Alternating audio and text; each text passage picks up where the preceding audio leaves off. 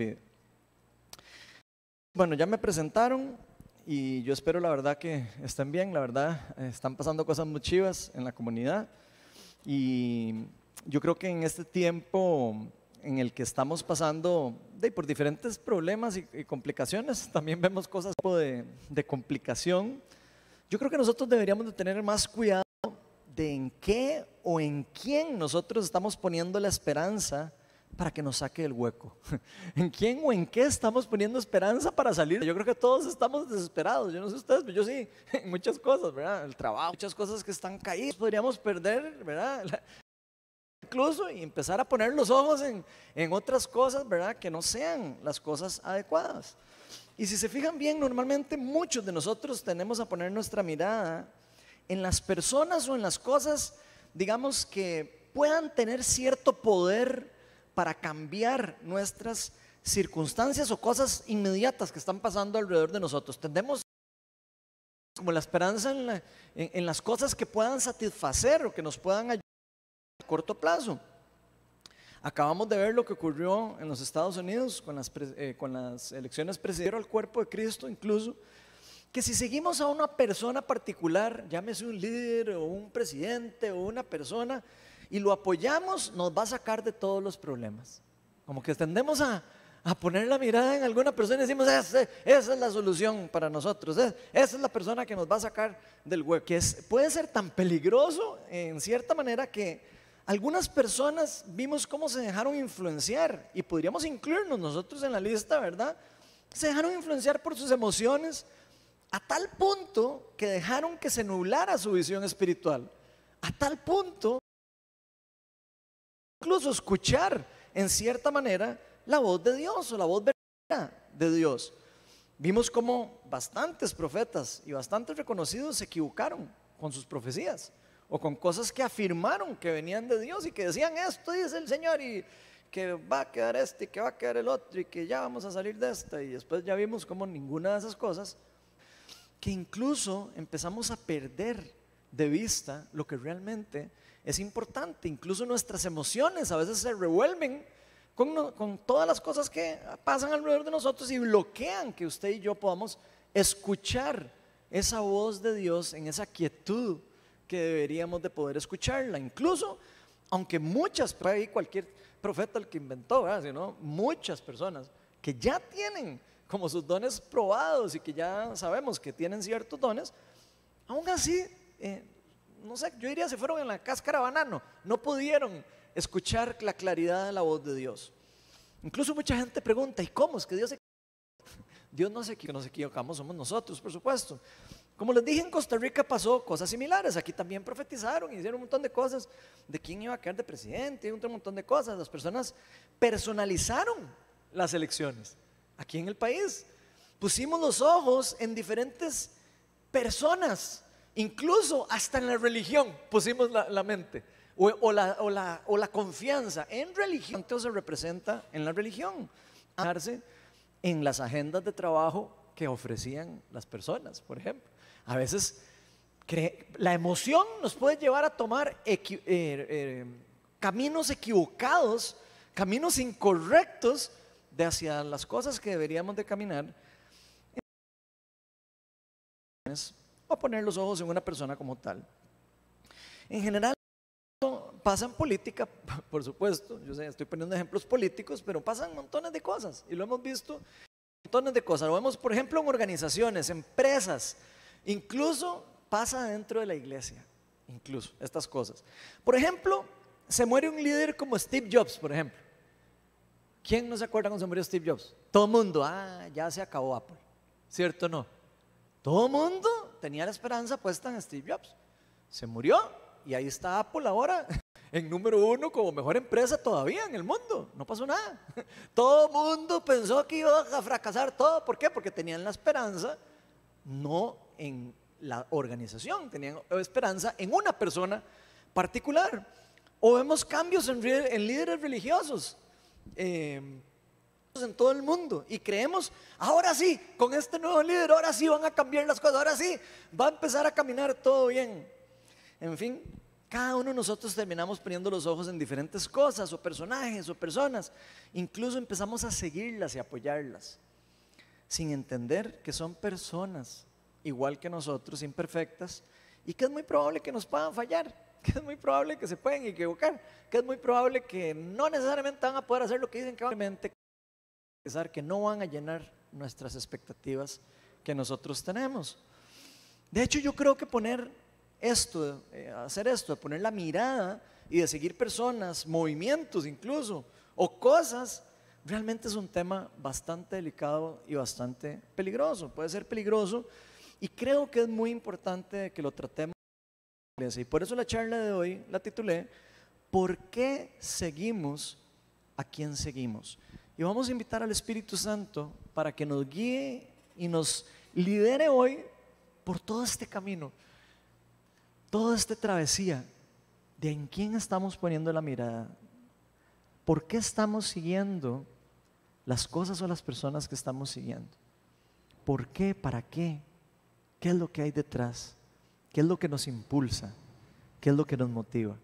Espíritu Santo, te pido para que muevas todo lo que esté bloqueando nuestro entendimiento hoy, Señor. Ven y llena este lugar con tu presencia, Padre. Te pido para que abras nuestro entendimiento, que abras nuestro corazón, abras nuestros oídos. Y, y muchas veces más. Decías el que tenga oídos que oiga. Podamos esos que están registradas en tu palabra y que nos pueden ayudar a tomar decisiones hoy incluso. Ven Espíritu Santo, lidéranos Señor y muéstrate a nosotros Señor. Te pido para que solo tengamos ojos para verte a ti y seguirte a ti, Señor. Amén. Hoy vamos a estar reflexionando básicamente en tres razones que particularmente podríamos estar siguiendo nosotros, tres razones de, las, de por qué nosotros podríamos estar siguiendo a quienes estemos siguiendo. Y aquí quiero que usted no solo piense en Dios, quiero que piense a quien está siguiendo usted en cual tenemos es de estar siguiendo, por supuesto, las cosas espirituales y las cosas que son realmente importantes, pero aplica en general para casi todo lo que hagamos en nuestra vida, donde decidimos seguir a alguien o algo. Vamos a estar en el libro del Antiguo Testamento de Josué, vamos a estar en el capítulo 24, así que si usted trae la Biblia puede, eh, puede sacarla y vamos a leer, es un pasaje bastante largo, así que tenemos del 12 al 15, para no hacerlo tan largo. Y dice lo siguiente, Josué reunió a todas las tribus de Israel en Sequien. Allí convocó a todos los jefes, líderes, jueces y oficiales del pueblo. Todos se reunieron en presencia de Dios. Josué se dirigió a todo el pueblo y le exhortó. Asteraj y sus hijos Abraham y Nahor vivían al otro lado del río Éufrates y adoraban a otros dioses, dioses con minúscula, ¿verdad? Dioses falsos. Pero yo tomé de ese lugar a Abraham antepasado de ustedes, lo conduje por toda la tierra de Canaán y le di una descendencia nunca a Saúl. Y a Saúl le entregué la, serranía de Seir, en tanto que Jacob y sus hijos descendieron a Egipto. Tiempo después envié a Moisés y Aarón y herí con plagas a Egipto hasta que los saqué a ustedes de ahí. Cuando saqué de este país a sus antepasados, ustedes llegaron al Mar Rojo y los egipcios persiguieron con sus carros de guerra y caballería y su caballería sus antepasados. El Señor hizo que el mar cayera sobre estos y los cubriera. Ustedes fueron testigos de lo que les hice a los egipcios. Después de esto, sus antepasados vivieron en el desierto durante mucho tiempo. A ustedes les traje a la tierra de los amorreos, los que vivían al este del río Jordán. Cuando ellos les hicieron la guerra, yo los entregué en sus manos. Como los destruí para que ustedes poseyeran su tierra. Vimos en el versículo 12. No fueron ustedes quienes con sus espadas y arcos derrotaron a los dos reyes amorreos. Fui yo quien por causa de ustedes envié tábanos para que expulsaran de la tierra a sus enemigos. A ustedes les entregué una tierra que no trabajaron y ciudades que no construyeron. Por lo tanto, ahora ustedes entréguense al Señor y sírvanle fielmente. Desháganse de los dioses. Obviamente está hablando de los dioses falsos, ¿verdad?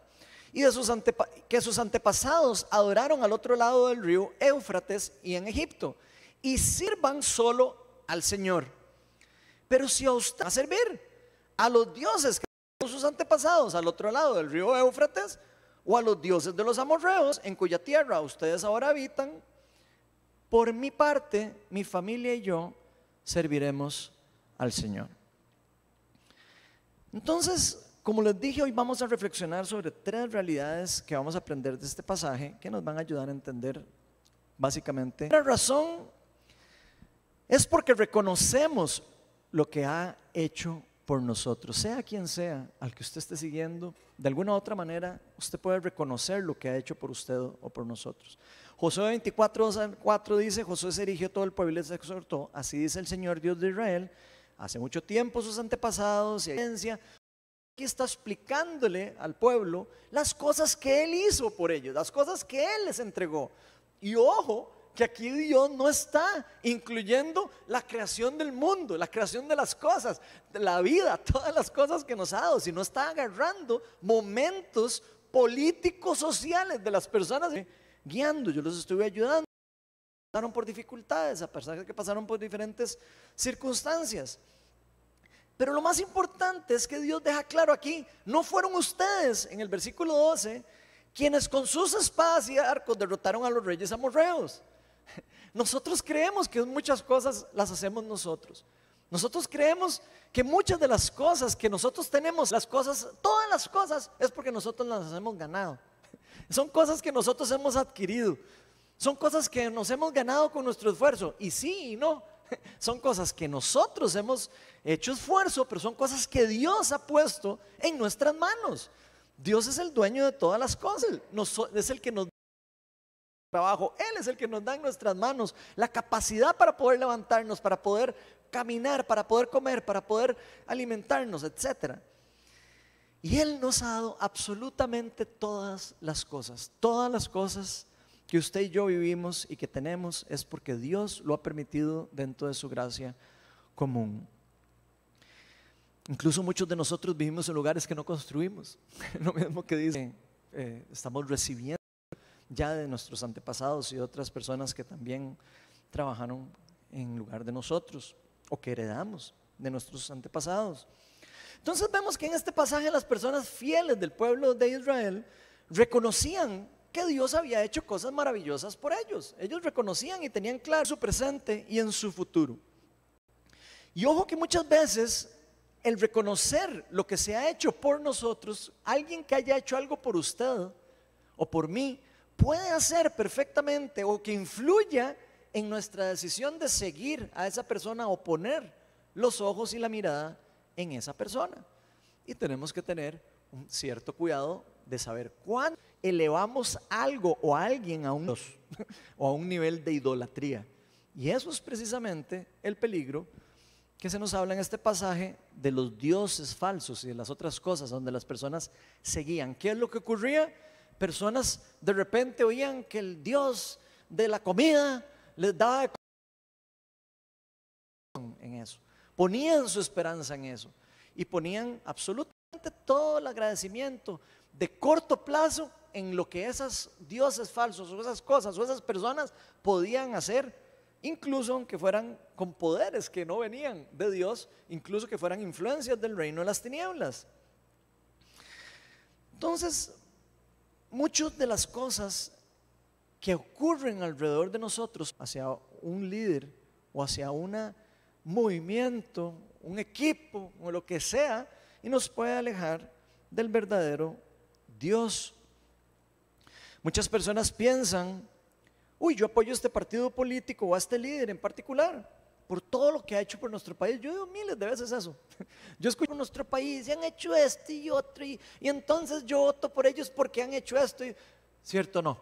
La gente pone la esperanza en las cosas o en las personas por las cosas que han hecho por nosotros. Así funciona, es algo que nos puede llevar a nosotros o atraer para poner la atención en una persona o en un equipo o en una cosa. En este momento pero hace un rato que tenían años no ser campeones, no ponían los ojos en ellos, ¿verdad? Obviamente que Eh, así somos, ¿verdad? cuando nos dan algo a cambio, ponemos los ojotes en eso y nos concentramos en eso y a veces podemos perder la, mirada de las cosas importantes y de las cosas que realmente importan a largo plazo y no tanto al corto plazo. Ahora, cualquier, lo que sea, ya sea para algo corto o algo largo plazo, debemos de tener cuidado porque sabemos que tarde o temprano esa persona puede equivocarse o esa persona puede hacer o fracasar en el proceso, a diferencia de Dios. Dios no fracasa en las cosas que hace, los humanos sí. Dios es el único en el que nosotros podemos poner la mirada sin miedo al fracaso. Es el único en el que usted y yo podemos después por nosotros y sabemos que eso se va a cumplir, independientemente de que pase cualquier cosa diferente o que pase cualquier cosa mala alrededor de nosotros. A diferencia de las personas del mundo que pueden estar hoy y mañana no estar, o pueden decir y no cumplir, o pueden hacer y después decir, ay, no hizo lo que yo quería, o no dijo lo que dijo que iba a hacer. Incluso con visualicen a, lo grande, en todas las cosas, un jefe, de repente, sobreestimar a un jefe, para pasar de la honra a un punto de idolatría. Empezar a creer que esa persona es la única que puede salvarme, que es la que, no sé, que me puede dar trabajo, la única que, no sé, tantas cosas que puede hacernos a nosotros pensar. Y creo que lo que nos pasa a muchos, las cosas de largo plazo. Ahora, ¿cómo vamos a salir del COVID? De cómo vamos a vivir en la eternidad. Muchas personas. ¿Por qué? Porque somos de vista corta. Todos los seres humanos somos de vista corta. De hecho, la palabra dice que nosotros somos tan cortos de vista que no podemos. Un presidente, un líder, cualquiera que ustedes tengan ahí en la cabeza eh, o que estén pensando como ejemplo, es probable que puede afectar o influir en el presente de nosotros, es cierto. Un presidente o un líder puede hacer cosas que influyan y que afecten nuestro presente cercano, pero ningún ser humano tiene el poder para influenciar eh, eh, o nuestra eternidad futura. Ninguno. El único es Jesucristo.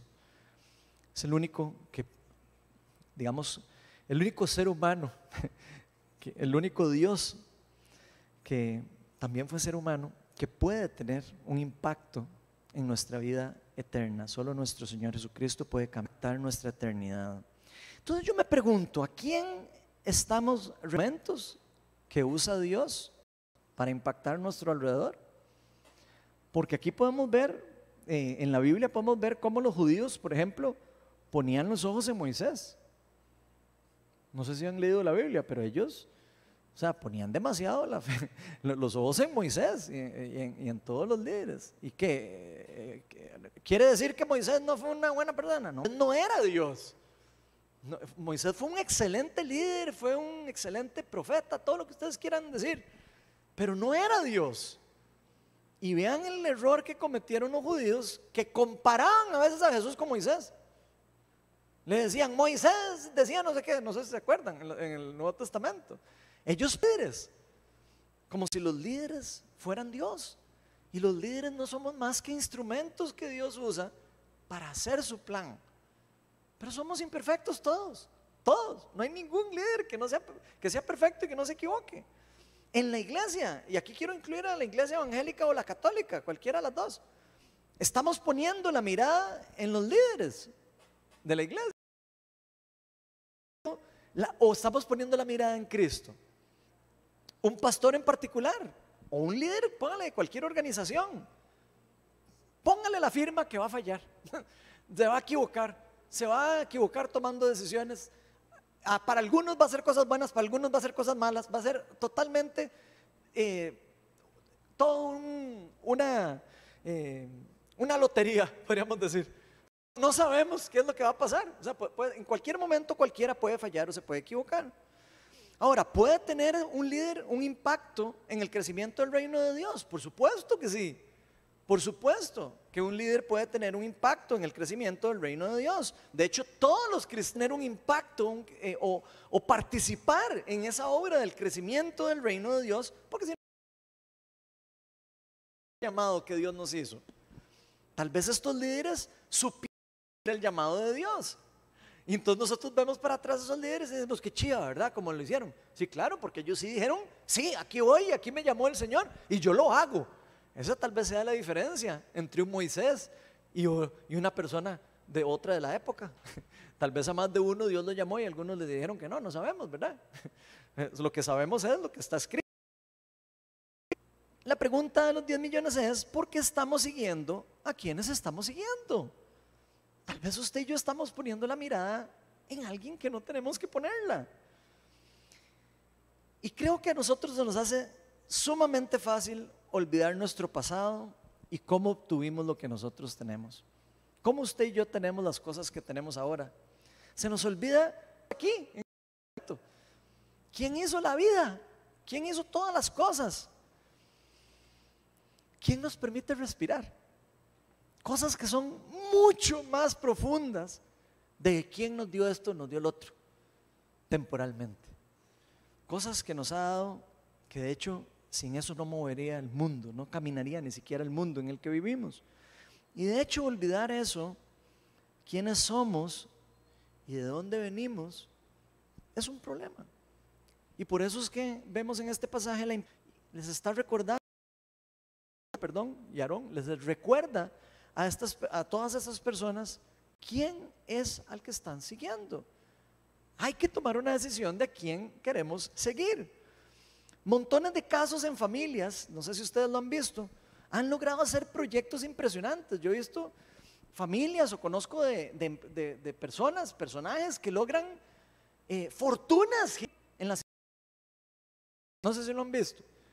De repente alguien hace un esfuerzo y monta algo y de repente viene el, hijo o el, nieto y se lo trae todo lo que fue usado también y empoderado por Dios para que esa persona pudiera hacerlo. Viene una segunda persona y, y se lo trae para abajo. Algunas veces, creo yo, ¿verdad? Y esta es mi opinión, porque esas personas no logran embarazar a las personas con las que están continuando generacionalmente con la visión y la de lo que están haciendo. No logran pasarle el por qué lo que están haciendo. No logran transmitir el por qué esto se hace así, por qué, lo, por qué sigo a esta persona, por qué sigo a Dios, por qué, por qué estoy, por qué voy todos los días a la, a, la, a, la, iglesia o a la misa si usted es católico, por qué voy, por qué sigo a esta persona. A veces comunico personalmente, que a veces me gusta analizar, incluso a veces lo he discutido con algunas personas, es que las mayorías de las personas de mi edad, ahora esto que voy a decir es mi opinión, ¿verdad? Digo, antes de que ya digan ahí que qué ahora ladronas, ¿verdad? He observado que la mayoría de las personas de mi edad, los que somos hijos de los baby boomers, si ustedes, eh,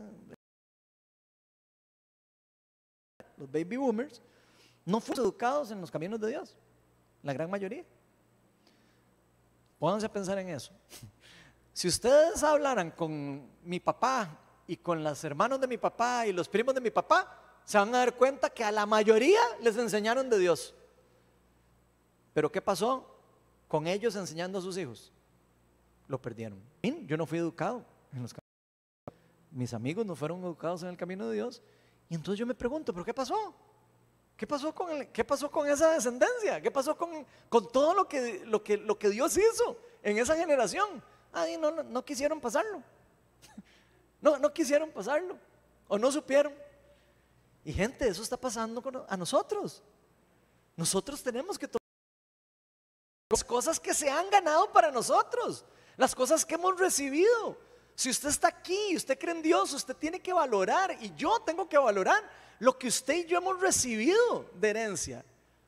Somos hijos y herederos y coherederos del trono de Cristo. ¿Cómo no vamos a heredar algo que estamos no en una forma tan, soy sincero, yo aprendí más de Dios en mi infancia, de mi abuelita paterna, que de mis papás. Con eso les digo todo. Y cuidado, y no me atrevería a decir que podría más de uno de ustedes les debe haber pasado algo parecido. O por lo menos conocen a alguien que les ha pasado eso. Y saben una cosa, es súper importante. Como nosotros pasamos la misión que se nos fue otorgada por Jesucristo por generaciones y generaciones, que las personas puedan eh, recordar lo que Dios hizo, porque no solo porque se lo contamos, sino porque nos vieron a nosotros viviéndolas, experimentándolas, que nos vieron a nosotros viviendo esa realidad, esa verdad. Entonces yo me pregunto, ¿qué le estamos enseñando a nuestros hijos? ¿Les estamos enseñando a trabajar, a producir?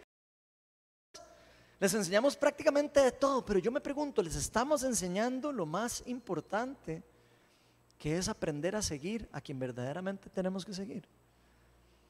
Tal vez más de uno le enseña más a su hijo de seguir a la liga, a esa prisa, que seguir a Jesús. Y ojo, eso va en serio.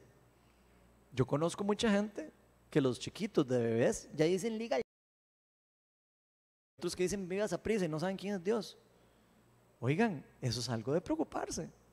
Eso es algo que nosotros tenemos que decir, pero ¿qué es lo que estamos haciendo? ¿Qué es lo que estamos enseñando a las personas a seguir?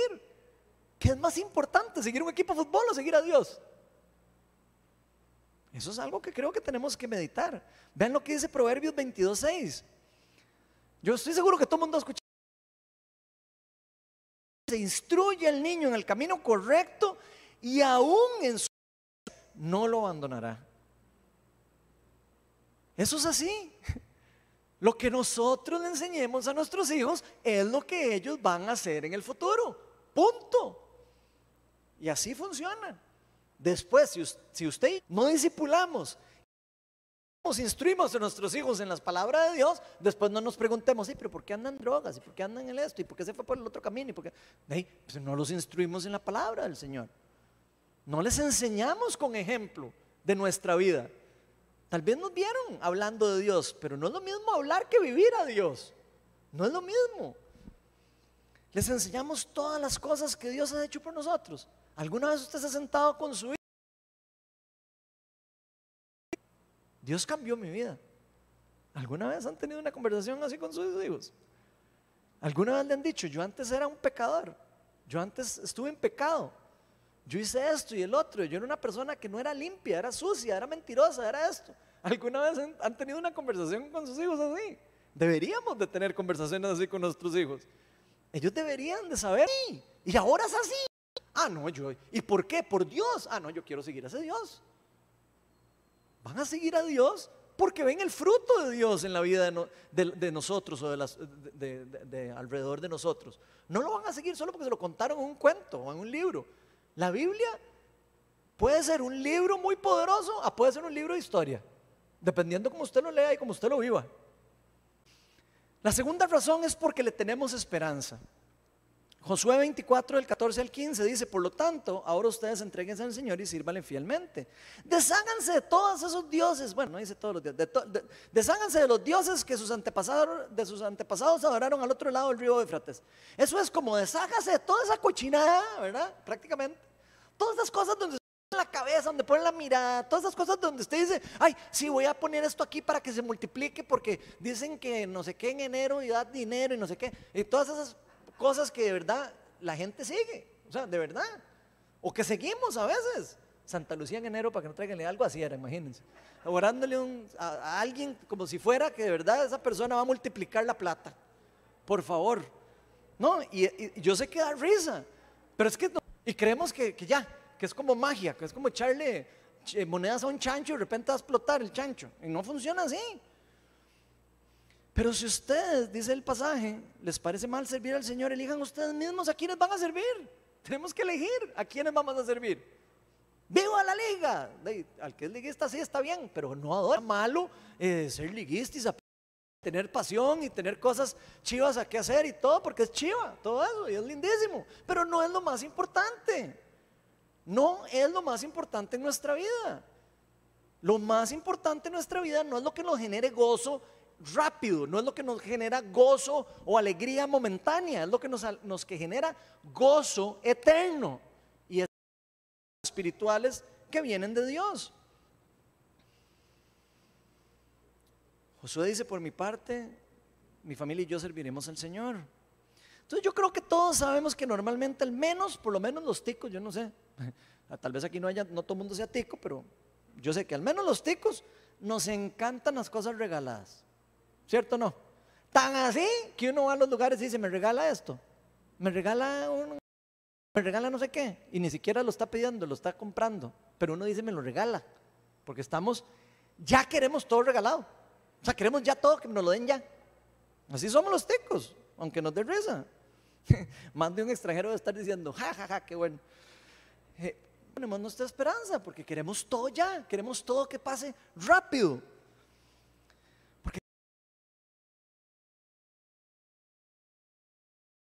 Ponemos la fe en muchas cosas o personas que ni siquiera tienen nada que ver con el Dios verdadero. Verán que el jugo de uva quita el cáncer y todo mundo el lunes tomando jugo comprando el chunche ese. De ir a la fuente de vida, que es Jesucristo. Y ahora no digo que Dios no haga cosas impresionantes como existen en el mundo, pero lo que quiero que vean es cómo idolatramos todos ese tipo de cosas. Empezamos todos ahí a meditar y a hacer cosas. De repente, tan así que empezamos a inventar el yoga cristiano. Empezamos a decir que es que el yoga es cristiano. Es cristiano porque lo hacemos los cristianos, donde no existe el yoga cristiano. Eso no existe. De hecho, eso se llama sincretismo. El yoga es algo que está profundizado en el hinduismo. No existe el yoga cristiano, no, va a existir nunca, aunque lo hagan solo cristianos. Nuestros ojos en cosas si es bueno o si no es bueno, si es un Dios falso o no es un Dios falso, lo que hay detrás ser súper estudioso para, para entender. Y ojalá de verdad podamos ver eso pasarse de generaciones en generaciones. Yo sueño con ver a los chiquitos de aquí de dos años, de tres años, de cinco años, cuando estemos de 80, si Dios nos da la, la, la, bendición de llegar a esa edad, ¿verdad? De poder ver a esos chiquitos enamorados de Dios, no yendo a la iglesia por ir a la iglesia. Eso sería el peor fracaso que podemos nosotros como líderes en esta comunidad, por lo menos, experimentar. Ver que vengan así, como a un club social, o que vengan solo a visitar ahí aburridos y que se bostezando ahí en las clases. Eso sería lo peor que nos puede pasar. Veamos lo que clamaron con el corazón los que sí conocían a Dios. Josué 24, del 16 al 18. Eso está después del pasaje que leímos. Dice, el pueblo respondió, eso no pasará Jamás, pero jamás. Nosotros no abandonaremos al Señor por servir a otros dioses. El Señor nuestro Dios es quien nos sacó a nosotros y a nuestros antepasados del país de Egipto, aquella tierra de servidumbre. Él fue quien hizo aquellas grandes señales ante nuestros ojos. Nos protegió durante todo nuestro peregrinaje por el desierto y cuando pasamos entre tantas naciones. El Señor expulsó a todas las que vivían en este país incluso a los amorreos. Por esa razón, nosotros también serviremos al Señor. ¿Por qué? Porque Él es nuestro Dios. Ellos sabían quién era el Dios. Ellos lo conocían. No solo habían escuchado de Él en un libro de historia. No, ellos sabían, lo conocían. Ellos podían dar fe de que ese Dios era verdadero, de que era real. Y vemos en esta generación, tenía demasiado claro a quién querían seguir. ¿Y por qué estaban siguiendo a quien estaban tomando la decisión de seguir? Pero yo me pregunto, como les decía hace un rato, ¿y su descendencia? ¿Lograron pasar ese mismo anhelo a sus hijos y a los hijos de sus hijos? Probablemente esto duró un tiempo, hasta que esta generación no pudo pasar la visión y la misión a las generaciones que siguieron. Y aquí es donde yo quiero que reflexionemos nosotros qué queremos hacer. Porque está en nosotros cómo hacemos iglesia. Está en nosotros cómo hacemos comunidad. Si copiamos la mayoría de las comunidades, probablemente no nos va a ir bien. Y no, no es criticando, es porque se ve el fruto alrededor de nosotros. Es una tristeza, ojalá pudiéramos decir copiemos a todas las comunidades, pero no, no, es que no se ve el fruto en las comunidades. Y eso es un fracaso de nosotros como cristianos. Y me incluyo, yo, nos incluimos todos. Somos un solo cuerpo. Y es un solo cuerpo que está dormido. Un solo cuerpo que ha dejado de seguir al Dios verdadero en la forma con pasión, con amor, sin ninguna barrera. Queremos que nuestros hijos sigan a dioses falsos y están dando vueltas en el desierto 40 años hasta que les caiga la peseta. Como a mí, que hasta los 30 y resto años me cayó la peseta. Yo no quiero eso para mis hijos. Yo quiero que mis hijos nazcan de una vez, con la peseta caída, como dicen. O sea, que ya les haya caído la peseta del inicio. ¿O queremos que se enfoquen en ese Dios verdadero, en el Dios real, en el único Dios verdadero, en el alfa y en el omega, el primero y el último, en el buen pastor, en el único Dios? Enseñémosles a seguir al que vale la pena seguir. Eso hay que enseñarlo. Eso se aprende, eso se disipula. Jesús nos dijo, vayan por todas las naciones y enseñándoles a obedecer lo que yo les he enseñado. No es solo contarles la historia de Dios, no, es enseñarles a obedecer. Enseñarles a obedecer con pasión. Genuinamente, porque lo creen, no porque lo oyeron, no, porque lo, lo vivieron y lo experimentaron. Tenemos que hacerlo con nuestra forma de vida. Es un ejemplo de vida, con nuestro ejemplo. Que ellos puedan ver que no seguimos a un Dios de un libro, que estamos siguiendo a un Dios vivo, a un Dios que está sentado a la par del trono de Dios, que seguimos a un Dios verdadero, que seguimos a Jesucristo, que seguimos a un Dios que se hizo hombre, que existió, que está en los libros de historia. Ningún otro Dios de ninguna religión ha existido históricamente. Ninguno está escrito comprobado que haya vivido, que haya vivido aquí en la tierra como Jesucristo. Ninguno. Entiendan, ninguno, ninguno. No hay otro Dios de ninguna otra religión que está demostrado que haya vivido, que haya muerto, que haya resucitado.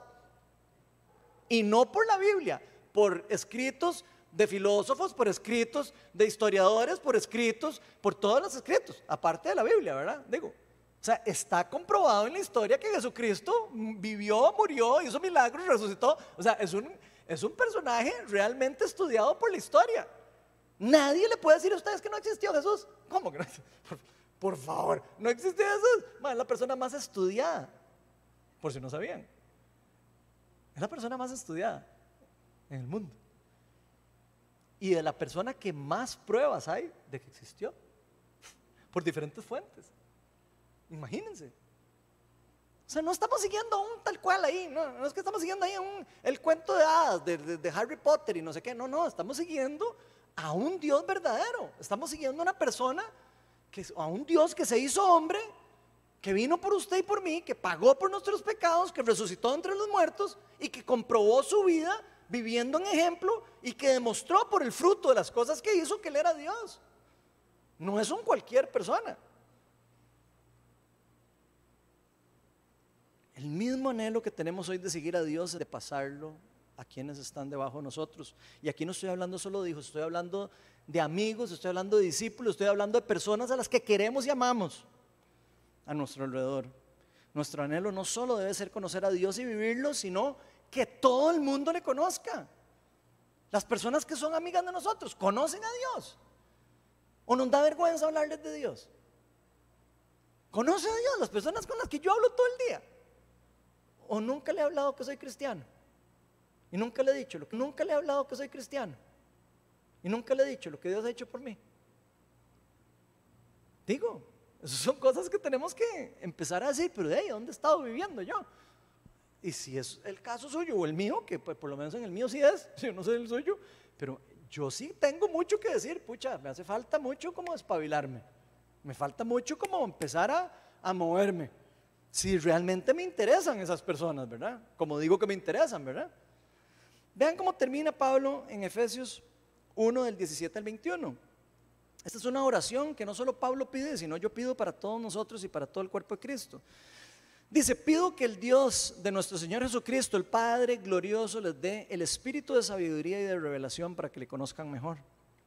Pido también que se les sean iluminados los ojos del corazón para que sepan a qué esperanza él los ha llamado. ¿Cuál es la riqueza de su gloriosa herencia entre los santos?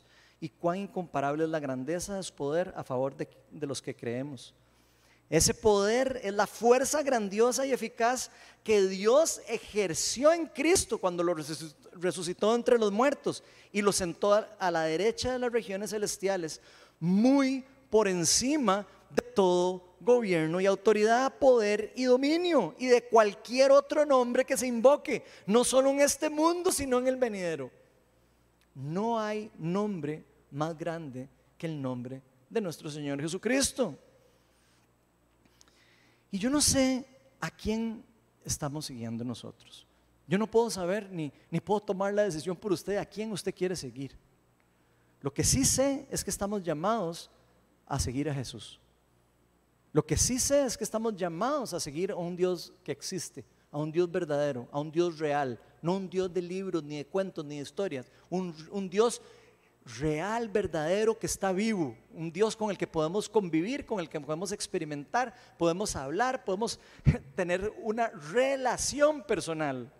No solo por lo que Él hizo por nosotros, claro, también podemos poner la fe en Él porque, por lo que Él hizo, por supuesto. Por lo que hizo por nosotros, por el mundo entero, el darnos vida, nos rescató del pecado, por lo que está haciendo, por lo que va a hacer y por lo que va a terminar de restaurar en todo el mundo caído y donde estamos viviendo pero sino también porque podemos realmente confiar en Él, podemos poner la esperanza en Él, porque sabemos que si ponemos la esperanza en Él, no nos va a defraudar. Podemos confiar en Él porque Él no miente, porque en verdad le conocemos, porque le tenemos una relación con Él, porque lo podemos sentir. Si usted no lo puede ver, cierto, no podemos ver a Dios, pero lo podemos sentir, lo podemos vivir, lo podemos experimentar, lo podemos vivir. Él es el primero y el último. Todo lo bueno y todo lo que existe fue hecho por Él, dice la palabra. Así que dejemos de enfocarnos en las cosas y en las personas del mundo en especial, que solo pueden llenar nuestras expectativas en una forma temporal, en una forma a corto plazo, o que incluso pueden desanimarnos y alejarnos de la verdad. ¿Qué les parece si, empezamos a poner nuestra mirada en Cristo? Nuestra mirada en Jesús, en el único que no nos va a defraudar, el único que nunca falla. Sigámoslo por quién es Él. Sigámoslo por lo que Él ha hecho, por quién es Él. Sigámoslo por, porque sabemos perfectamente a quién es, a quien verdaderamente estamos siguiendo, al único Dios verdadero. Vamos a ponernos todos de pie y vamos a invitar al Espíritu Santo para que nos guíe, para que nos hable, para que despierte en nosotros también ese hambre de de verdad seguirlo con pasión. Ven, Espíritu de Dios. Llena este lugar, Señor, con tu presencia. Señor, tú eres un Dios que no podemos ver, sentir. Es un Dios, eres un Dios al que el mismo Espíritu Santo nos puede hacer saber que existes dentro de nosotros. Eres un Dios que nos confirma a cada uno de nosotros que somos hijos tuyos. No eres un Dios de libros nada más. No eres un Dios de historias. Eres un Dios que está en la historia, está en los libros, está en la Biblia, está en las Sagradas Escrituras, está impregnado en el mundo. Oh Señor, yo te pido para que te reveles a cada una de las personas que no conocen de ti, Jesús. Nombre sobre todo nombre. Rey de reyes, Señor de señores.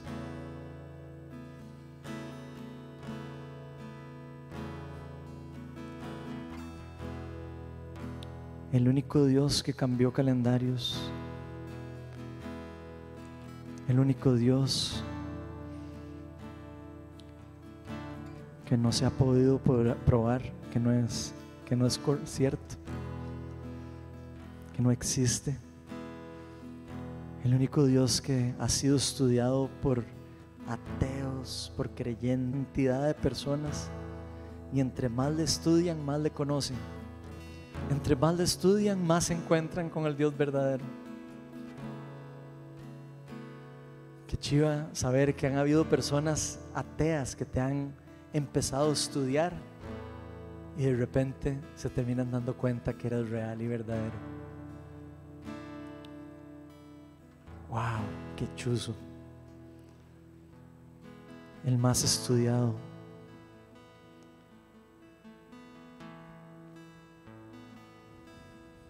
Ven, Espíritu Santo.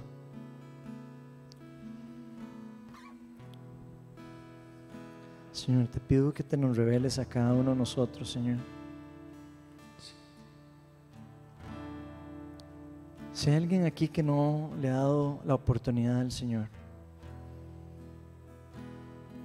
de entrar a su vida, de conocerle, de sentirlo, de, hacer una, de tener una relación con Él, de servirle por pasión, por amor, no por obligación ni por lo que dicen los demás. No tenga miedo de hacerlo hoy. Si alguno de nosotros no ha puesto la esperanza en Cristo, hoy es el mejor día para decirle, aquí estoy, Señor. Aquí estoy. Yo quiero seguirte, yo quiero conocerte. Yo les puedo dar fe que esa ha sido la mejor decisión que yo he tomado en mi vida. El haberle dicho sí a Jesús.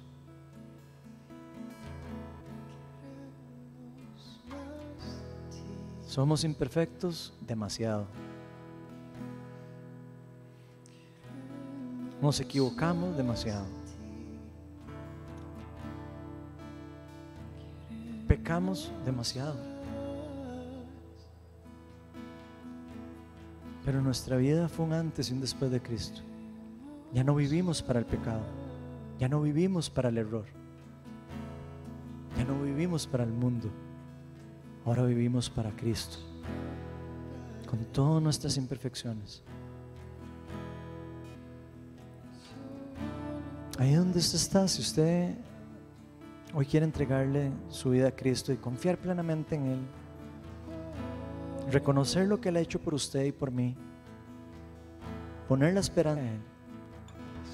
Ahí donde usted está, simplemente hable con Él. Dígale, aquí estoy. Él está llamando. Y no es casualidad que usted esté escuchando este mensaje, no es casualidad que usted esté aquí hoy. El Señor está tocando, está llamando.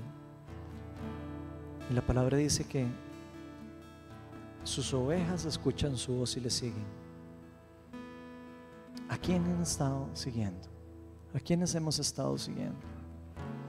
Yo hoy quiero seguir al Señor hoy, mañana y por siempre. Si alguno siente que ha estado poniendo la mirada en alguien del mundo, no tenga miedo. Y, hoy es el mejor día para, para, también para arrepentirse y saber de que no, de que las esperanzas las estamos poniendo en algo que no es correcto. Incluso, Señor, yo te pido perdón por todas las veces que yo he puesto la esperanza en alguien,